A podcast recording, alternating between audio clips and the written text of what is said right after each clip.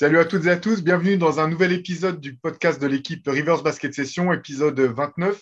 Euh, au programme aujourd'hui, on a, voilà, on a décidé de faire un petit tour d'horizon des choses qui nous ont plu ou qui nous ont parlé, qui nous ont intéressés dans l'actualité du basket euh, globalement. Donc, euh, chacun pourra apporter un petit peu le, la chose qui, qui, a, qui, a, piqué son intérêt.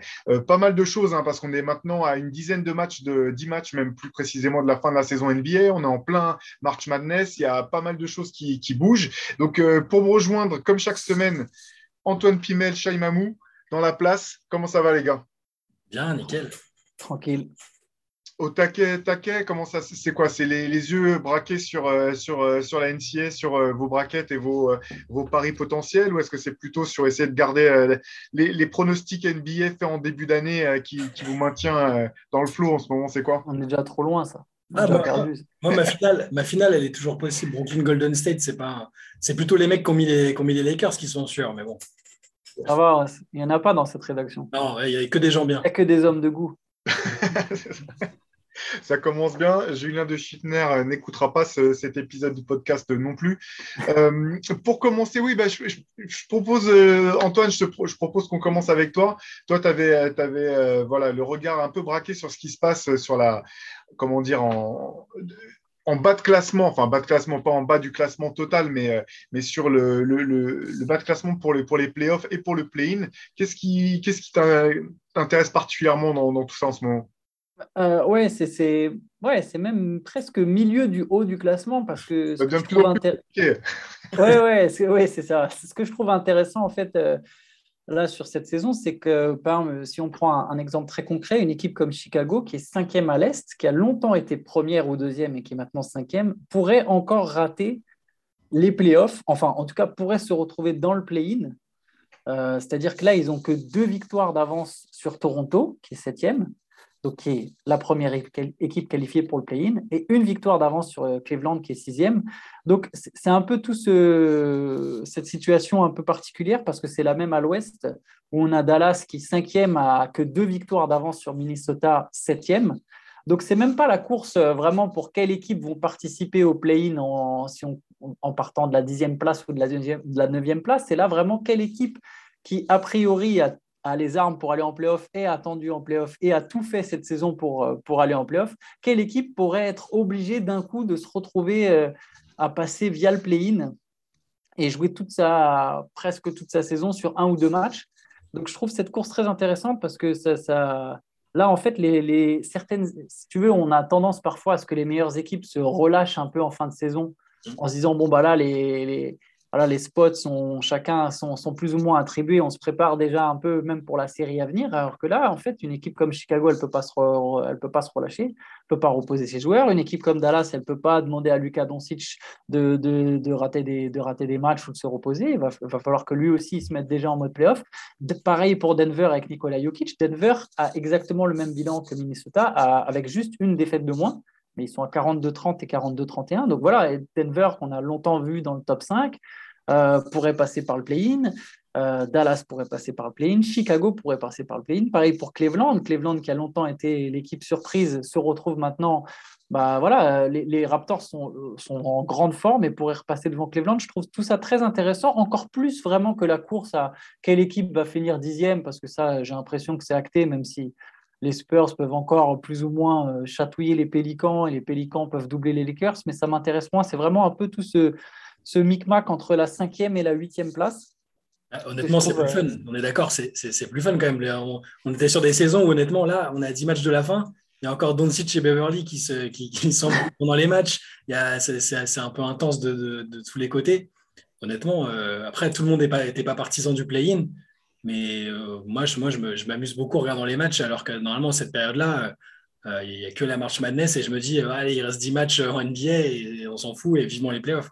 Là, ça change. Bah, c'est clair. Que, enfin, moi, je trouve aussi que c'est une réussite là, ce, ce play-in tournament parce que ça, ça, force toutes les équipes à jouer jusqu'au bout. Et c'est assez marrant parce qu'on voit même l'an dernier avec la, la, grosse fin de saison de, de, des Warriors qui finissaient en boulet de canon, que ça pouvait même venir, euh, comment dire, euh, bousculer un petit peu ce qui se passe dans le top des, euh, de, chaque conférence. Où l'an dernier, on se demandait si une équipe allait pas essayer de voir si elle pouvait éviter de se manger les Warriors en pleine bourre au premier tour. Bon, finalement, il n'y a, y y a, pas eu besoin.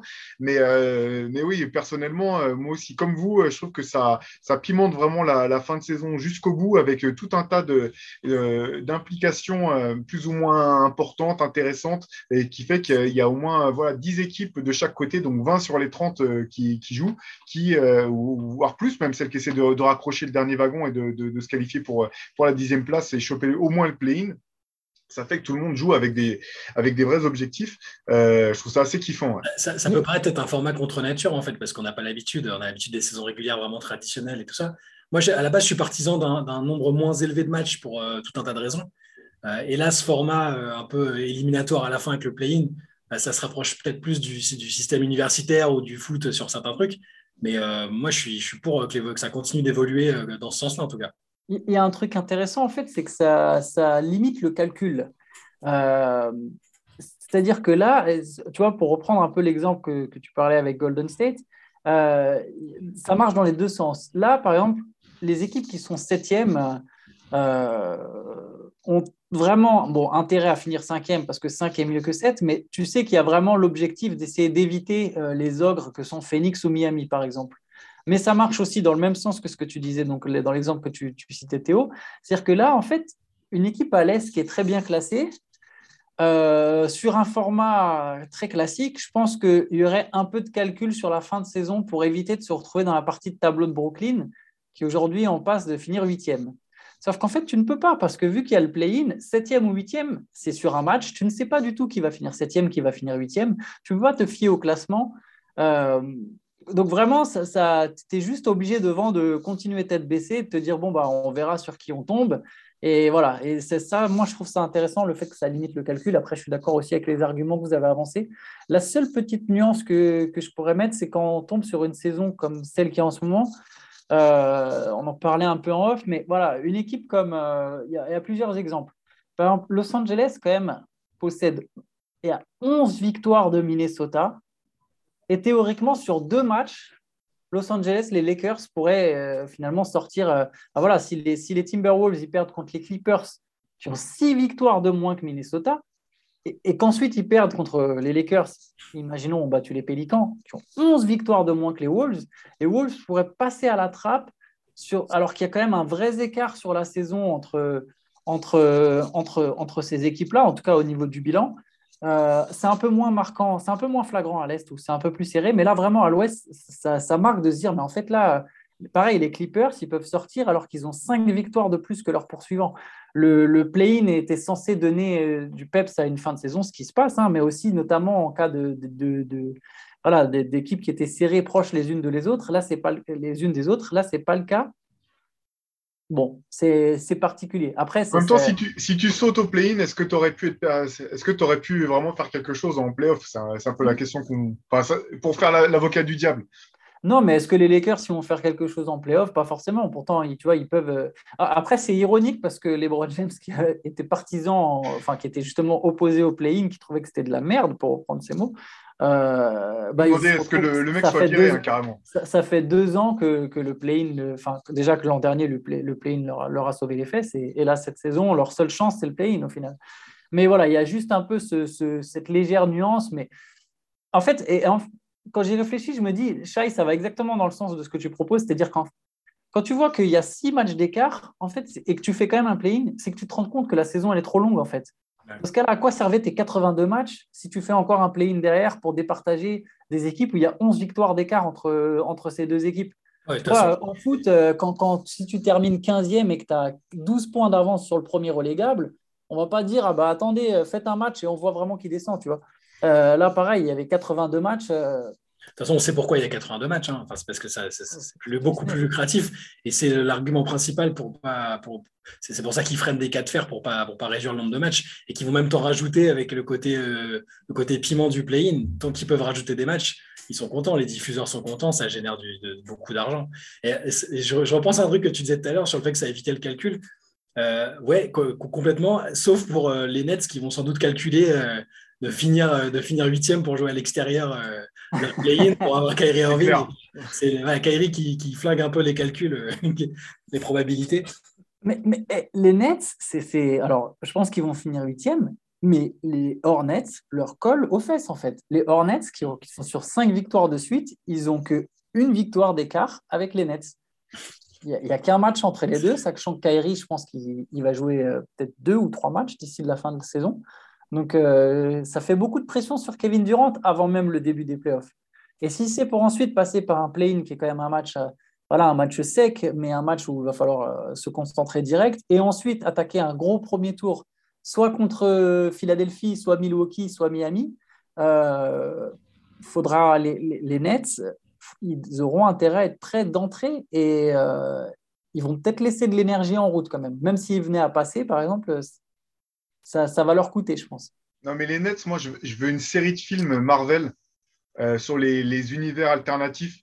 Genre, si tu, prends les données de base, combien il y avait de chances pour que les Nets, leur saison, se passe comme ça cette année? C'est quand même assez magnifique, quoi c'est magnifique. Il aura fallu une pandémie, une pandémie euh, euh, mondiale, il aurait fallu euh, des règlements à part, il aurait fallu que Kyrie Irving soit dans ces dispositions d'esprit-là, il aura fallu que Ben Simmons refuse de, jouer aux Sixers, il aura fallu que, que James Harden demande un trade. T'as l'impression que si tu avais pu prendre, tu sais, genre la carrière de, Kevin Durant et de jeter les dés comme dans un jeu de rôle là, pour voir où est-ce que ça peut aller, c'était, le, le pire alignement possible de, ah, de planète pour, pour euh, pour, cette saison. Quoi. C'est un meilleur scénario que Uncle Drew.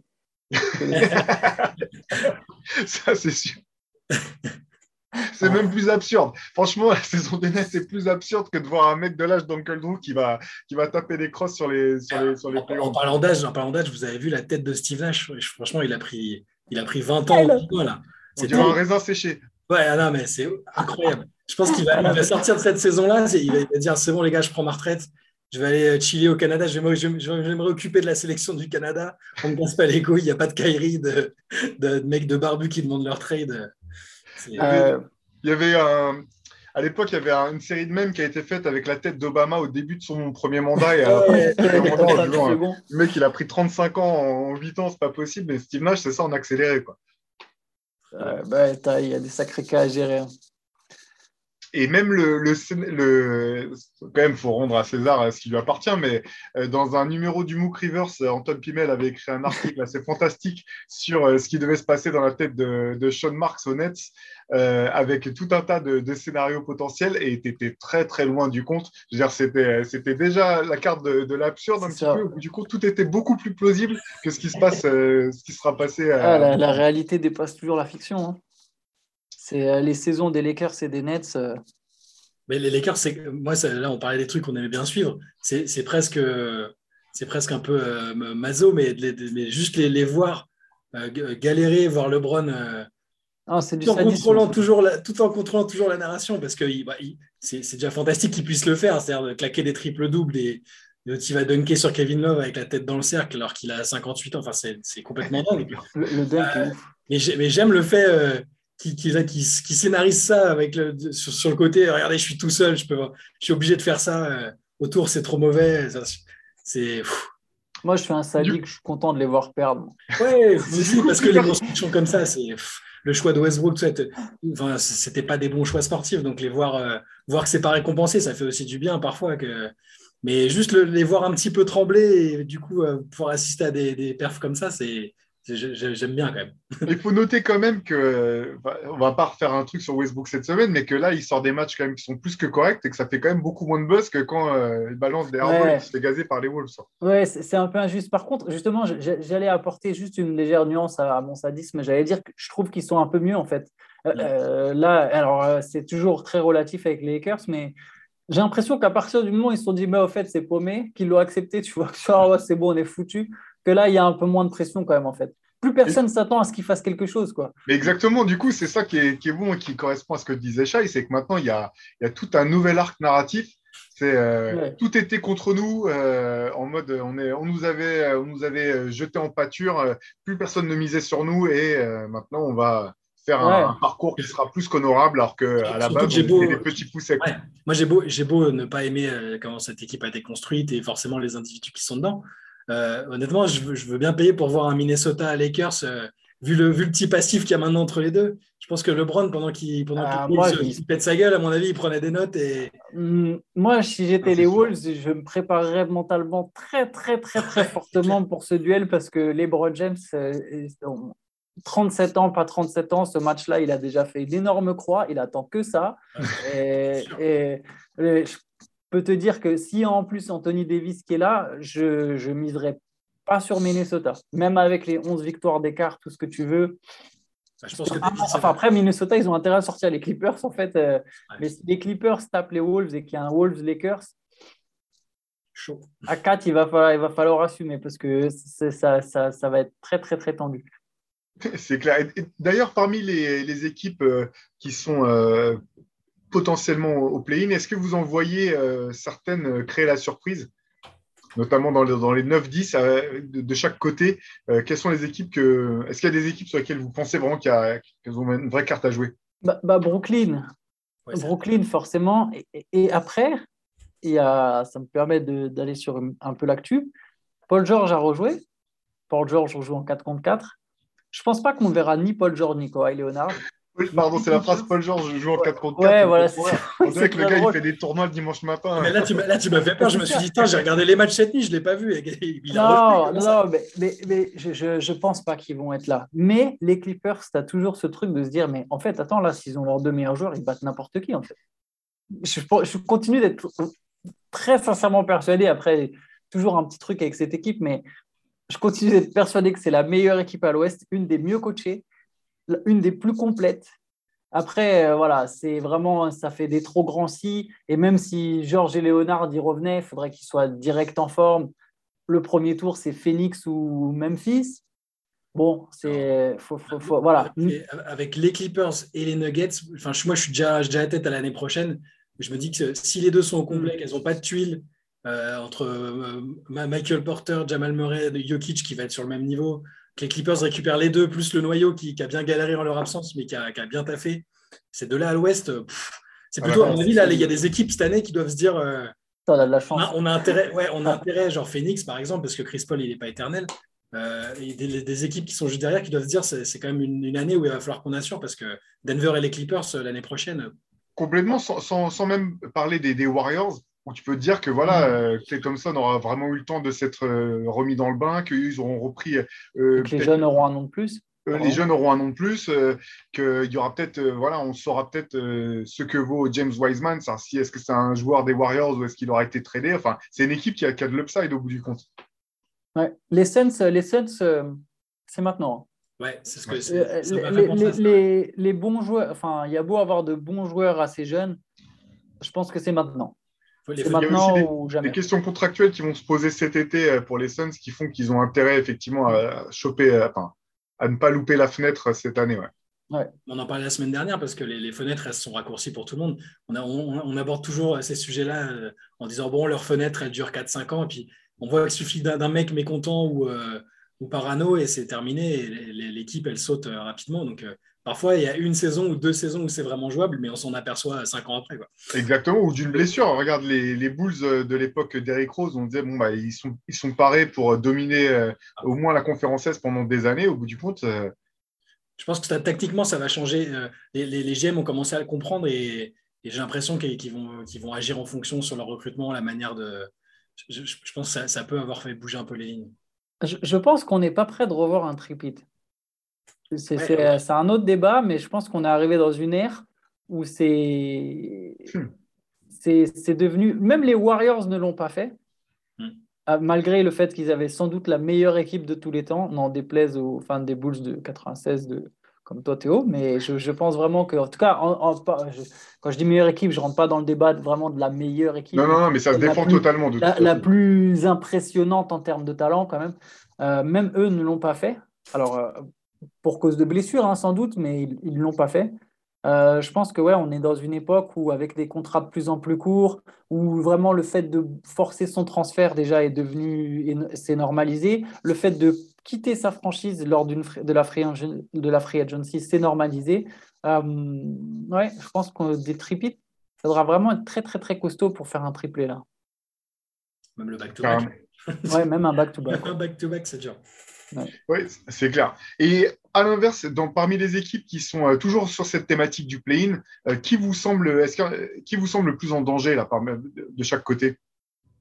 De sauter dès le play-in parmi les équipes classées 6-7 ou parmi celles qui sont ah, dans, si, cette, si, si, pour l'instant dans les dans les dans les ouais dans les parce que je pense que les Hornets et les Pélicans, il y a quand même très peu de chances que ça atteigne les playoffs. Quoi. Bon, les Hawks, pareil, je pense que. Bah, On n'en parle plus des Hawks, mais ah, après, après putain, Hawks, oh, pardon, Hawks joue contre Hornets. Euh, bon, le vainqueur, il joue potentiellement le perdant de Brooklyn-Toronto. Il y a encore une carte à jouer en réalité. Je, dis une bêtise pour l'Est, mais je pense que les Pélicans, par contre, c'est chaud. C'est ça. déjà, ils, enfin, là, là c'est plutôt, ils sont sur une dynamique positive. L'équipe, elle, il y a eu les trades, ils se sont reconstruits. Euh, c'est plutôt, euh, voilà, pour, pour, je vois plus ça comme des bonnes perfs pour la saison prochaine si Zion euh, est toujours là. Et visiblement, maintenant, il vient voir les matchs, donc c'est bien. Il, est content, il a l'air à peu près content. Euh, CJ McCollum est sympathique. Mais, euh, mais là, l'équipe, elle est pas, ils, sont pas, ils sont un peu là. C'est du bonus, le play-in. Ils visent pas. Mm. Ingram est blessé, ils arrivent à gagner des matchs. Bon. Mais ils ont tout intérêt, eux, par contre, à passer devant les Lakers. En fait, eux, ils ont intérêt à ce que les Lakers ratent le play-in mm. parce qu'ils ont le pic des Lakers si ça tombe dans le top 10. Ça serait quand même très beau, enfin très beau pour eux, qui passent à la fois devant Los Angeles ou qui sortent Los Angeles pour ensuite leur prendre leur pic aussi en plus euh, euh, quelques, quelques, quelques mois plus tard à la draft. Ça, là, ça serait assez, euh, assez joufflu. Sinon, je reprends ta phrase, les pélicans, c'est chaud. Je pense que ça pourrait devenir leur, leur slogan officiel, franchement. Parce que quand on voit les, les, à quel point leur été va être compliqué, en interne à quel point ils ne peuvent pas se permettre de se rater ni à la draft avec leur choix, ni en début de saison prochaine, avant que la situation devienne euh, explosive. Bon courage. J'ai envie de, je ne sais pas pourquoi, j'ai envie d'y croire euh, l'année prochaine. J'ai envie de croire que Zion va revenir, qu'il trouve la situation plus cool et qu'il ne va pas finalement. Euh, j'étais ultra pessimiste quand je le voyais faire sa, sa rééducation à Portland, pas, pas envoyer de message à McCollum quand il arrive. Euh, visiblement avoir toujours des difficultés à être dans un poids euh, respectable pour un joueur NBA. Là, je ne sais pas, j'ai l'impression que ça, peut peut-être euh, changer un peu. Et s'il y a Zion qui est au niveau All-Star de l'année dernière, qu'autour, il y a quand même Ingram, McCollum et qui ça taffe mieux, pourquoi pas? Ah bah oui, mais c'est le plus gros si, c'est le si ah ouais, problème, parce que complètement, ça on est d'accord. La best, la best timeline, voilà. Ouais, Shai, toi, euh, pour changer un petit peu euh, de thématique, euh, je sais que tu avais l'œil braqué sur, sur ce début de tournoi de, March Madness, tournoi NCA. Qu'est-ce qui a attiré ton attention un petit peu dans, ce qui s'est joué ou dans ce qui est sur le point de se jouer? Ah, Si je regarde tous les ans, c'est aussi pour surveiller un peu les, les prospects NBA, ceux, ceux, qui sont censés être pris très très haut. je ne vais pas vous faire une introspection sur tous les mecs qui vont sortir de nulle part être, et qu'on n'attendait pas. déjà parce que je ne les ai pas tous beaucoup vus et parce qu'il y en a d'autres qui font ça extrêmement bien. Les gars d'envergure, par exemple, ils font toujours du très bon travail euh, euh, d'analyse sur tous les prospects. Euh, moi, du coup, j'ai surtout regardé les, trois joueurs qui, sont attendus comme possible numéro un de la prochaine draft, c'est-à-dire Chet Holmgren à Gonzaga, Paolo Banquero à, Duke. Duke qui, qui, va perdre Coach K à la fin de la saison, qui, va prendre sa retraite après 814 ans de bons et loyaux services. Euh, et, donc, il y a aussi Jabari Smith, donc euh, l'ailier d'Auburn, qui lui, pour le coup, a pris la porte dès le deuxième tour. Donc, euh, les trois, ce qui est intéressant, c'est que ces trois joueurs qui vont sans doute jouer sur le même poste en NBA, sans doute des postes 4, mais avec des caractéristiques très, très différentes, surtout pour Holmgren, qu'un espèce de ce que les gens aiment bien appeler une licorne, parce qu'il est incroyablement grand, euh, maigre et qui, c'est un peu l'arrière prisonnier dans un corps de grand. Euh, donc j'ai regardé Gonzaga qui a gagné assez facilement ses deux premiers matchs euh, et j'en suis ressorti en me demandant toujours, enfin en, me disant que, que Chet Holmgren c'était définitivement l'un des prospects les plus compliqués à, évaluer et, que lorsqu'on se demande ce qu'ils vont donner en NBA en fait. Parce que les autres, Banquero, voilà, à Duke, c'est hyper propre offensivement, il a une palette énorme. Euh, au final, c'est un joueur euh, assez traditionnel, moderne. je ne l'imagine pas rater sa carrière ou ça va être un, c'est un choix très safe au final. Euh, Jabari Smith, voilà, les dimensions que les, équipes aiment bien aujourd'hui en NBA sur, l'aile, on voit des types comme Scotty Barnes qui ont un peu le même genre de, profil. On se dit que dans tous les cas, c'est un pari intéressant à faire. Oh, Holmgren, il y, a ce risque qui est bah, que c'est le grand mec de 2m13, hyper maigre, euh, qui paye pas, il paye pas de mine. Il a même une carrure un peu penchée, presque. C'est un peu exagéré, mais un peu bossu presque. Vous voyez, quand il est comme ça, il est penché, on a l'impression qu'il est grand et qu'il assume pas sa taille, le pauvre. Sauf qu'en fait, parfois, il, il y a un déclic, qui, son corps se met en route et il se déplie et il est exceptionnel. Enfin, au niveau athlétique, il va réussir à faire des choses. Il a un sens du contre excellent. et puis, il a des, il a des skills de, garde qui sont, qui sont impressionnants. Mais justement, pour faire juste une petite nuance sur ce truc-là, je pense que quelque part, ce côté on ne sait pas trop, c'est aussi ce qui va faire que ce sera lui qui sera pris en premier. Parce qu'en fait, c'est cet inconnu qu'il y a autour de, de Chet Holmgren va, je pense, titiller plus d'un GM. C'est-à-dire que si on parle de NBA moderne, c'est quand même a priori le truc ultime que les, que les, que les coachs et que les GM veulent. C'est-à-dire que c'est un mec qui peut tirer à, la à trois points et protéger le cercle. C'est l'espèce de, joueur que Christophe Porzingis devait être, mais qui sont encore, sont encore lâchés. Alors que Banchero, quand même, qui est, moi, je pense, le joueur le, le plus solide des deux pour l'instant, mais il y a un truc, c'est qu'il fait que 2m8 mhm. et que c'est pas un shooter à 3 points. Non, son, shoot, est de mieux en mieux, cela dit, mais ouais. Ouais, ouais, mais tu vois ce que je veux dire, c'est, pas, pas un mec qui va arriver à, 3 arriver en NBA et mettre des 3 points. il y aura un peu cette espèce de jurisprudence Marvin Bagley. Ouais. Je fais oh, la comparaison non, mais je fais la comparaison exprès parce qu'il sort de Duke. De Duke. Mais, mais je ne pense pas que ce soit euh, littéralement les mêmes joueurs. J'aime beaucoup Banquero. J'aime beaucoup en, sachant, en, sachant, que Bagley, il a perdu 2 cm tous les ans. Oui, oui depuis qu'il oui, c'est clair. Bagley, sa, taille était. Mais voilà, en tout cas, tu as un poste 4 euh, qui sera bon et intéressant, mais qui, dans une attaque NBA moderne, hmm. sera peut-être un peu plus difficile à caler, même dans une défense euh, pour, en tout cas pour ce qui est de la construction, vraiment euh, de construire le jeu autour de ce joueur, c'est dur de construire un jeu, un jeu, le jeu autour d'un poste 4 semi-traditionnel euh, dans la NBA d'aujourd'hui. Il n'y en a pas. déjà, c'est dur de construire autour d'un pivot. Déjà, pour Holmgren, il n'y en a que deux équipes vraiment qui sont construites autour d'un pivot, c'est les, les, Sixers et les Nuggets. Euh, mais voilà, l'intrigue qu'il y a autour de ce, truc de se dire, voilà, c'est injuste parce que les gens vont dire, ah, il peut être à la fois Gobert et à la fois un shooter à trois points, alors que c'est pas vrai. Déjà, c'est minimiser le jeu de Gobert et, mais bref, voilà, c'est cette espèce de, fantasme que tu peux faire naître autour de son profil. Euh, je pense que ça, ça, en fera, fera de lui le, premier choix de la draft. Ça va dépendre aussi de qui va drafter, mais ouais pour, ta comparaison avec Gobert, c'est effectivement serait minimiser le jeu de Gobert et son physique aussi. Parce qu'on ne se rend pas compte, mais euh, euh, physiquement, euh, Rudy, c'est très très costaud quand même. Exactement. il, a le temps, hein, de, de, voilà, de, prendre du muscle, etc. Mais on sait aussi que c'est un processus un, un, peu long, notamment pour des, des, des, formats de ce type. Oui, et puis il, est, très, il, est, il est même pas mince, le pauvre. Il est vraiment, enfin, il est, il mec, il arrive en NBA, pardon, en NCA en étant, en étant vraiment euh, c'est pour ça que je pense qu'il va jouer poste 4 en NBA parce qu'il va, se faire bouger. Les, bestiaux qu'il va se manger en, NBA, ça va être compliqué. Après, il est, étonnamment athlétique euh, et, solide euh, par rapport au corps qu'il a pour l'instant. il a un excellent instinct dans la protection du cercle. Donc, ça, pourra combler. Mais voilà, moi, c'est l'espèce de melting pot dont on ne sait jamais si ça va vraiment fonctionner c'est un peu tout rien. Donc je pense que tu as raison, c'est peut-être, mais ça va aussi dépendre de l'équipe qui va qui aura le first pick, hein, mine de rien. C'est ça qui est, qui est pas oui, Oui, moi, j'ai vu la, réponse parfaite là, en, surfant un peu sur, sur Instagram tout à l'heure. C'est quelqu'un qui disait que la meilleure solution, ce serait que les Pélicans puissent le drafter et de le mettre à la cantine à côté de Zion Williamson. Comme ça, tu pourras régler d'un seul même, même coup, tu pourras régler deux problèmes. Green prenne un peu de poids et en perde un petit peu. Ça ferait une incroyable raquette. Ouais, mais, mais, pourquoi pas Mais les Pélicans euh, ont décidé d'essayer de jouer le play-in, donc ils n'auront pas le first pick, les gars. Ça, avant, il y avait, les stratégie est très. Avant, il y avait les équipes qui s'arrachaient à la fin de saison pour rien, pour jouer les playoffs et, et qui perdaient des, des, places à la draft. Et maintenant, il y a celles qui vont, s'arracher pour jouer la dixième place. C'est intéressant, on peut réfléchir un peu à ça parce que c'est vrai qu'au final, qui est en course pour le premier choix, c'est les Rockets, le Thunder, le Magic, les Pistons. Euh, ces équipes-là, je dirais qu'à part le Magic, je pense que tout le monde prend Holmgren quand même. Ah, le Magic, tu penses que. Pourquoi Après, le Magic prend, peut-être aussi Holmgren. Hein. je ne dis pas que le Magic prend pas Holmgren.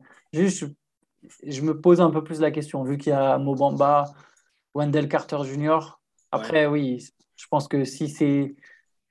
Avec la chance du Magic. comme le plus grand talent, ils prennent Holmgren. Mais... Avec la chance du Magic, ils vont choper le pick 4 ou 5, comme d'hab. Et puis, euh, bah, est-ce que ce serait pas mal cette année? Parce qu'il y, en a, il y a un autre joueur justement que j'ai regardé qui joue à Purdue, Jaden Ivy, qui est un arrière, enfin un combo garde hyper athlétique, très très cool à voir jouer et qui serait pas mal. Après, il y a déjà pas mal d'arrière à, Orlando, mais aucun qui soit vraiment au-dessus du lot pour l'instant.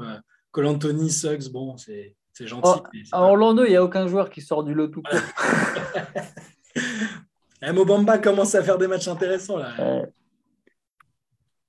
C'est vrai que Ivy est, intéressant. Ivy, c'est pas mal. Mais bon, en tout cas, de ce que j'ai vu pour l'instant sur les deux premiers matchs, ça reste que le deuxième tour. Hein. Là, ils vont jouer en Sweet 16, Sweet 16 ça va être euh, un peu plus compétitif. Et notamment pour Holmgren, qui joue toute l'année dans une conférence où Gonzaga est jamais vraiment euh, euh, mis en péril. Voilà. mais bon, le type en 20 minutes, il peut te sortir 6 contre, 19 points. 5 euh, passes, et ça, ça, reste une machine, c'est une machine à stats théorique, Holmgren quand même. Il peut faire absolument tout sur le terrain si, son physique suit, comme pour beaucoup des, supposés euh, unicorns, bah, ça, peut faire quelque chose de, bien sympathique. Et après, ces dernières années, on a vu aussi quand même des, joueurs changer un petit peu les, archétypes. Même un joueur, je sais que c'est pas le même profil que Yanis, par exemple. Il faut se rappeler, euh, voilà, le physique de Yanis à son mm. arrivée en NBA, c'était pas celui qu'il a aujourd'hui. Euh, donc il y a aussi quand même des, ce type de profil de joueur de très grande taille avec des, des talents divers. Maintenant, je pense que sa, grande chance, c'est que on, euh, quelle que soit l'équipe qu'il prendra, elle prendra aussi en compte euh, ses, ses, ses forces et n'essaiera pas de le cantonner à un rôle uniquement dicté par sa taille ou par son, voilà, son profil de base, je pense. Je pense que c'est l'équipe qui sera prête à attendre le plus long, enfin, qui sera la moins impatiente qui, qui prendra, qui prendra Holmgren parce que moi, j'ai pas l'impression, par exemple, qu'OKC soit ultra impatient. Euh, il continue de faire jouer 10 euh, joueurs différents par match. Euh, c'est, je, le vois plus aller dans un projet comme ça que, que Houston qui a Houston, c'est le pire pour lui. Pardon, excuse-moi. que, non, mais j'allais, j'allais venir. Je pense aussi que Houston, c'est pas une bonne chose parce que bon, il y, a déjà des, des, joueurs qui ont l'impression que, que, la franchise doit revenir vite, vite redevenir ambitieuse. Et au final, ils ont joué des finales de conf il n'y a pas longtemps. On n'a pas dans l'idée qu'ils vont tanker pendant 10 ans. Quoi. Mais, en plus, surtout, en fait, moi, c'était pas que ça, c'est surtout le. Enfin, il y a deux arrières qui. Il n'y a pas de meneur. Il y a deux arrières scoreurs euh, dans le, back, dans le backcourt. Euh, il y a un Christian Wood qui, si, si jamais il reste, je ne pense pas, mais s'il reste, il voudra aussi ses tickets shoot. Euh, je ne pense pas que ce soit le meilleur vestiaire. Euh, je ne pense pas que ce soit l'ambiance la plus saine, même si voilà, je ne dis pas non plus que c'est le, le, bordel à Houston, mais je pense qu'il a vraiment besoin d'une. Oklahoma City, comme tu disais, je pense que c'est le mieux. C'est vraiment la meilleure franchise pour lui. Ils savent développer des jeunes, ils savent prendre leur temps, même si je pense qu'eux, par contre, ils avaient déjà annoncé que l'an prochain, ils allaient commencer à essayer un peu de, mm. passer le cap, mais au moins, ils seraient avec, euh, voilà, avec un Josh Guidet, avec des Shai Gildeus Alexander, des mecs jeunes, de son, plus ou moins de sa génération, mais qui sont capables de porter la balle, qui vont assumer ce rôle de première option. Euh, pareil à Détroit, d'être à côté de Kate pour excuse-moi Tinto, mais OKC aussi une franchise qui a prouvé qu'elle avait la capacité de développer les joueurs aussi. Ouais, de développer des talents, ouais, clairement. Mais Houston, par contre, je, pense vraiment pour lui, ça serait euh, presque le pire, quoi. Enfin, ça serait le pire, je pense.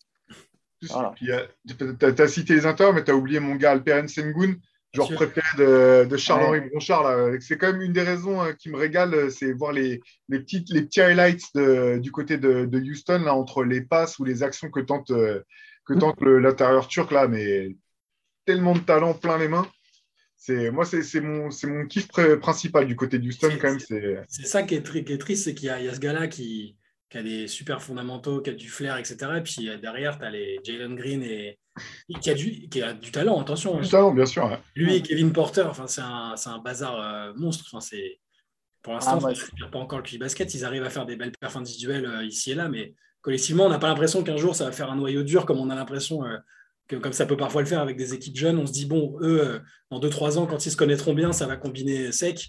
Là, mm. je vois juste Sengun en me disant, putain, le pauvre, j'espère que ça va vite bouger autour.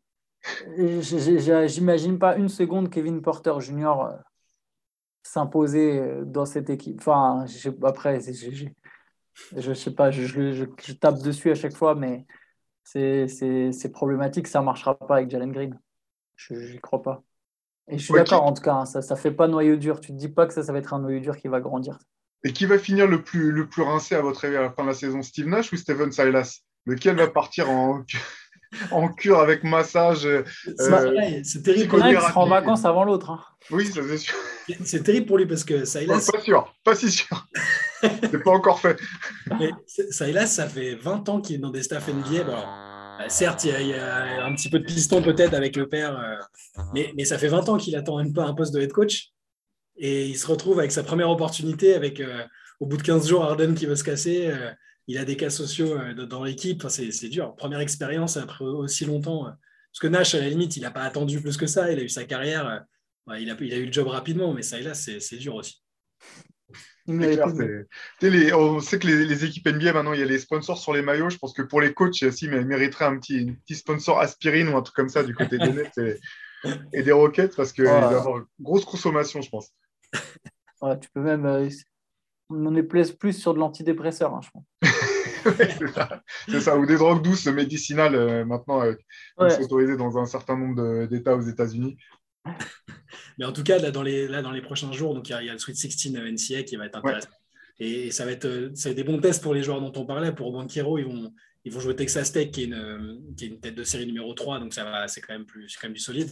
Euh, et Gonzaga joue euh, Arkansas aussi, qui est quand même, qui est quand même pas mal. Et ça peut faire un Gonzaga Duke dans l'Elite 8, donc ça, ça, peut être cool aussi. Ah, très beau ça. Ouais. Et il y a, y, a quand même, y, y a du français aussi dont on peut parler. Euh, Moussa Diabaté avec Michigan, Michigan qui fait un parcours un peu surprise. On les avait laissés en fin de saison euh, où c'était. Euh, en fond de, suspension. À la Joanne Howard qui s'était emporté contre le coach adverse. Diabaté qui avait pris un match de suspension aussi parce qu'il était dans l'altercation. Et, là, bah, ils sont qualifiés en Sweet 16. Ils vont jouer Villanova alors qu'ils étaient, ils étaient que 11e sur le, sur, le, sur le ranking au début. Et Diabaté, là, il a, après un premier match difficile, il a été bon sur le deuxième. J'ai trouvé vraiment bien. 13 points, 6 rebonds, il fait, je crois. Et, et bah, pour un prospect français, c'est intéressant de le voir aller aussi loin. Donc il faudra suivre ça aussi. Oui, puis Sweet 16, c'est déjà des gros matchs, mais c'est vrai que belle opposition aussi, euh, ne serait-ce que sur le papier, sur le, la renommée des deux équipes, Michigan, Villanova. Ouais, y a, en, Sweet 16, il y a aussi un North Carolina, UCLA, pas mal pour les, les puristes hmm. qui aimaient bien les matchs un peu historiques. Et il reste encore les, les équipes classiques, Kansas est toujours là aussi. Euh, il y a une équipe un peu, euh, un peu amusante, c'est Saint Peters qui est, 15e. Ah, qui a sorti Kentucky. Voilà, qui a sorti Kentucky. Euh, c'est une petite fac de jésuites du New Jersey avec des joueurs. T'imagines, tu sais, le genre de joueurs euh, qui ont des physiques d'acteurs engagés pour jouer des joueurs de basket, mais qui ne ressemblent pas à des joueurs de basket. Tu, vois. tu, sais qu'il y a déjà une guerre pour acheter les droits de, de faire, de faire un film autour de leur saison si jamais ils passent un tour de plus. C'est ça. Et donc, eux, ils, sont, euh, bah, ils vont justement jouer contre Purdue et Jaden Ivy, qui sera, à mon avis, top 5, euh, top 5 de draft. Donc, ça, ça, reprend à partir de vendredi et, ça s'étend sur le week-end. Donc, ça va, être, ça va être cool à suivre, ça. Ah, il y a les Wildcats. Les, les, lesquels des Wildcats? Enfin, oui, a... Ouais, pardon. Ouais.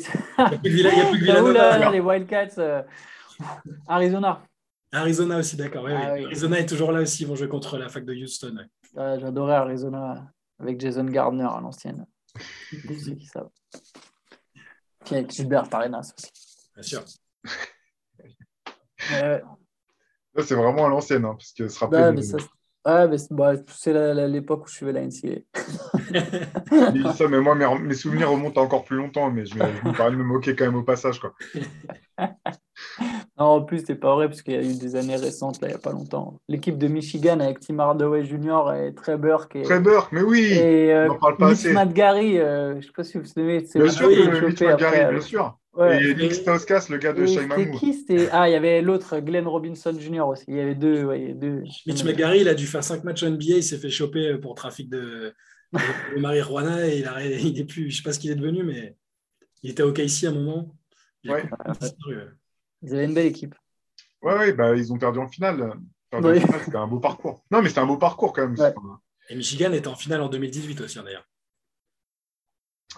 Est-ce qu'il y a, d'autres choses qui ont retenu votre attention dans, le basket euh, ces, derniers temps, euh, que ce soit NBA, NCA, autres? C'est vrai qu'on n'en a pas parlé là. Moi, j'ai euh, Nando De Colo hier a annoncé, par exemple, qu'il ne participerait pas au prochain championnat d'Europe.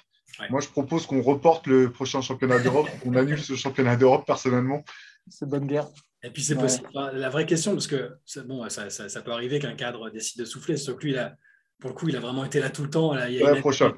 mais irréprochable, et c'était quasiment presque toujours le meilleur joueur de l'équipe, euh, le plus prolifique. Euh, moi, j'ai envie de voir ce que vont faire les autres, en fait. Parce que les deux échéances d'après, le mondial et les JO, qui sont à Paris, sont tellement importantes pour la mm. génération, et je pense qu'ils veulent tous enfin, ceux, ceux, ceux, pour lesquels ce sera la fin, ils vont tous avoir envie de finir sur un truc euh, ouf à Paris en 2024. Euh. Bien sûr. C'est sûr que rajouter une échéance avec un euro dans quatre pays différents, après peut-être une saison, que ce soit en Europe ou NBA éreintante, j'ai peur que j'ai aucune info dessus, mais il faudra voir ce que vont faire Rudy et, Nicolas Batum, notamment.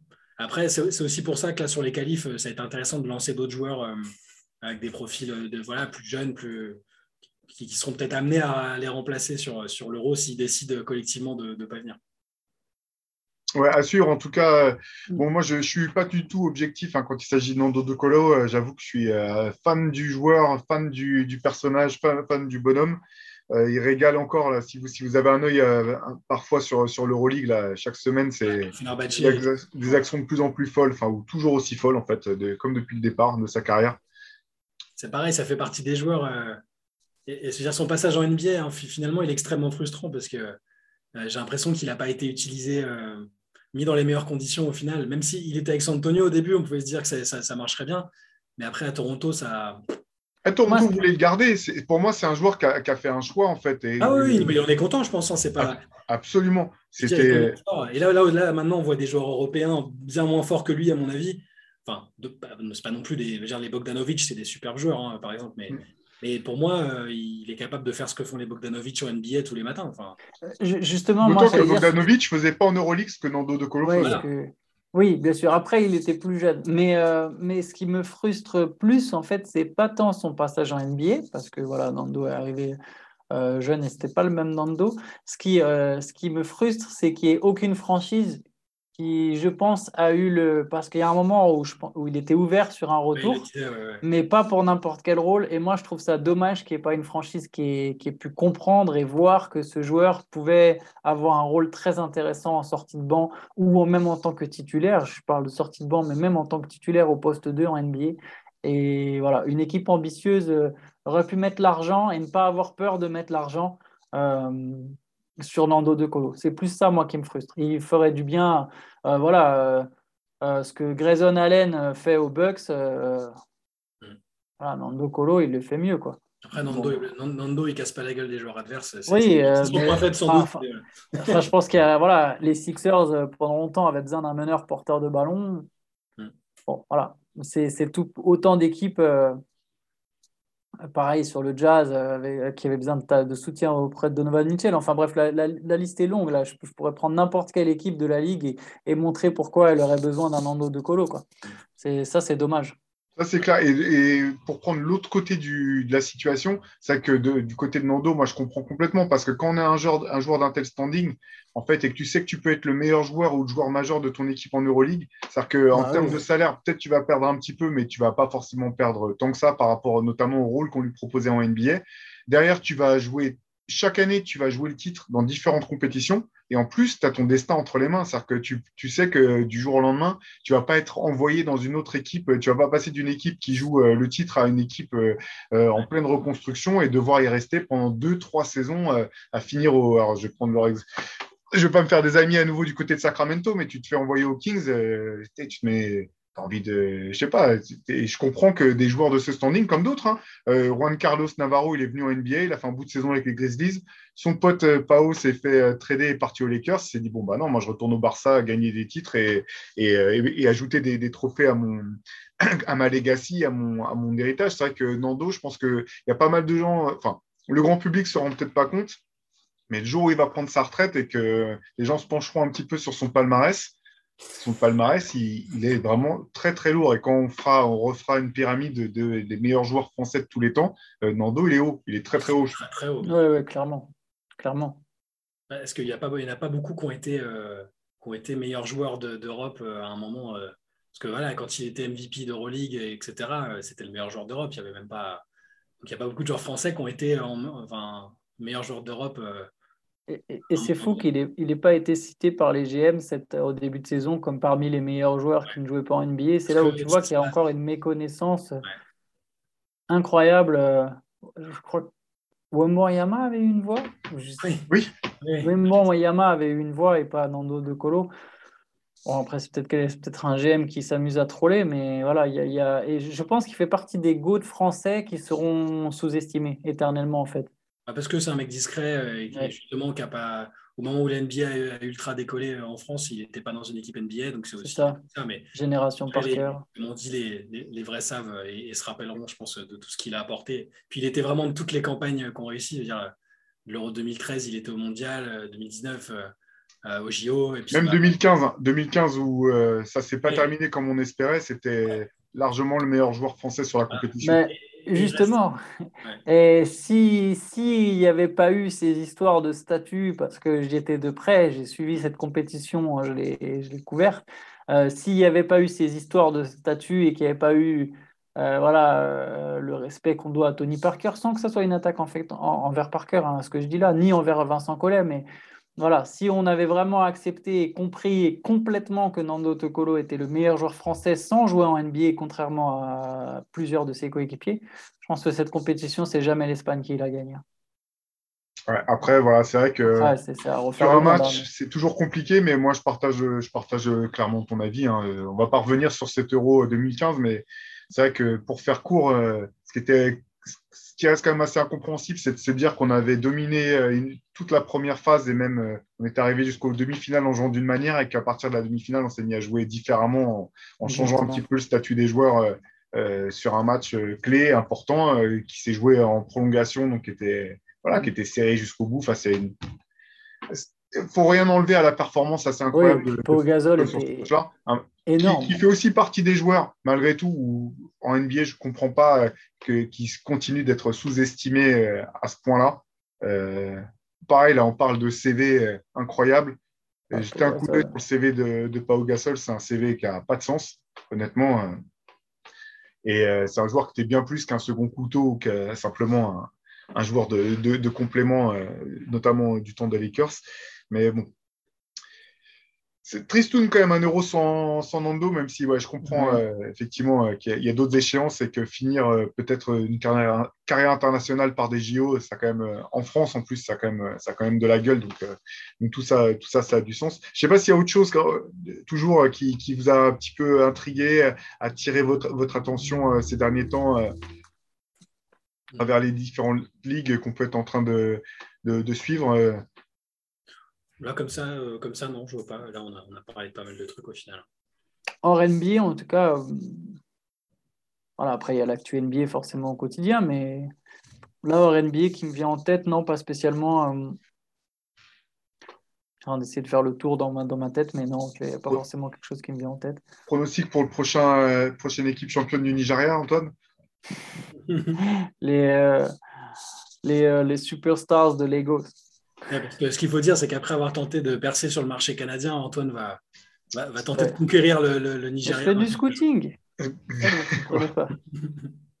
vous envoie, mais je place mes talents après. Ouais, tu vas en tant qu'assistant Jimmy Udoka. Euh. Eh, le Nigeria, il euh, y a du talent. Hein. Eh, déjà, l'équipe, elle progresse, euh, mais. Si tu faisais une équipe, même en ajoutant les joueurs américains d'origine nigériane, ah, bah là, c'était pas mal. Il faut demander à, demande à Team USA, hein, il y, a du talent au Nigeria. tu, tu réunis Yanis et Adebayo euh, avec ton gars Oladipo. Euh. Ouais, attention, hein, quand il va revenir au 8 cette année, ça va faire mal. il a déjà rejoué, Théo.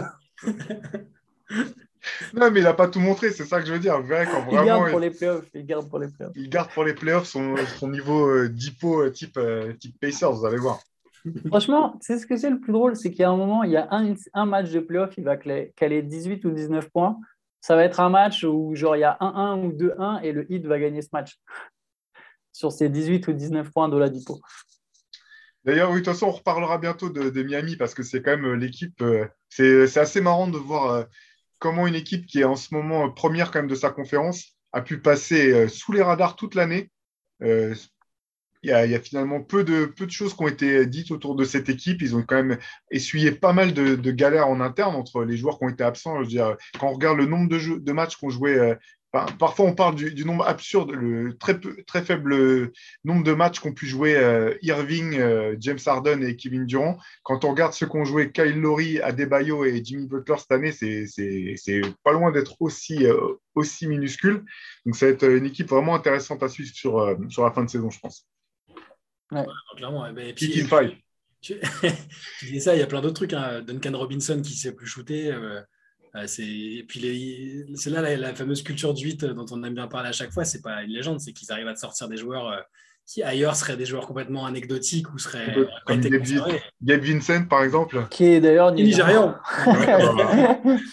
voilà, que, que, des joueurs comme ça, les Max Struss, je sais, on sait même pas, je ne saurais même pas vous dire d'où ils sortent, les gars. Et, et ils arrivent et puis ils claquent 6 paniers à 3 points, ils défendent le plomb et voilà, c'est un métier. c'est ça. C'est ça. Bah, écoutez, je pense qu'on ne pouvait pas mieux boucler la boucle que finir sur euh, Gabe Vincent et Oladipo qui va revenir pour être euh, donc MVP des finales, comme l'a annoncé Antoine Pimel. en attendant, je, vous incite, euh, nous, on a très hâte, là, on a impatience de recevoir les, le nouveau MOOC River spécial année 2023, 2003. Pardon, il est sorti, euh, sorti de l'imprimeur, il est en chemin, donc on devrait le recevoir d'ici la fin de semaine et les expéditions vont commencer. Si jamais vous n'avez, il vous manque des numéros, que ce soit le numéro 8 spécial Bad Boys ou, euh, ceux qui sont encore disponibles, ne perdez pas trop de temps parce qu'il y a de moins en moins de, de stock. Donc, allez faire un tour sur, sur Basket Session. Et puis, bah, nous, on vous donne rendez-vous la semaine prochaine pour un nouvel épisode du podcast. D'ici là, portez-vous bien. Ciao à tous. Ciao.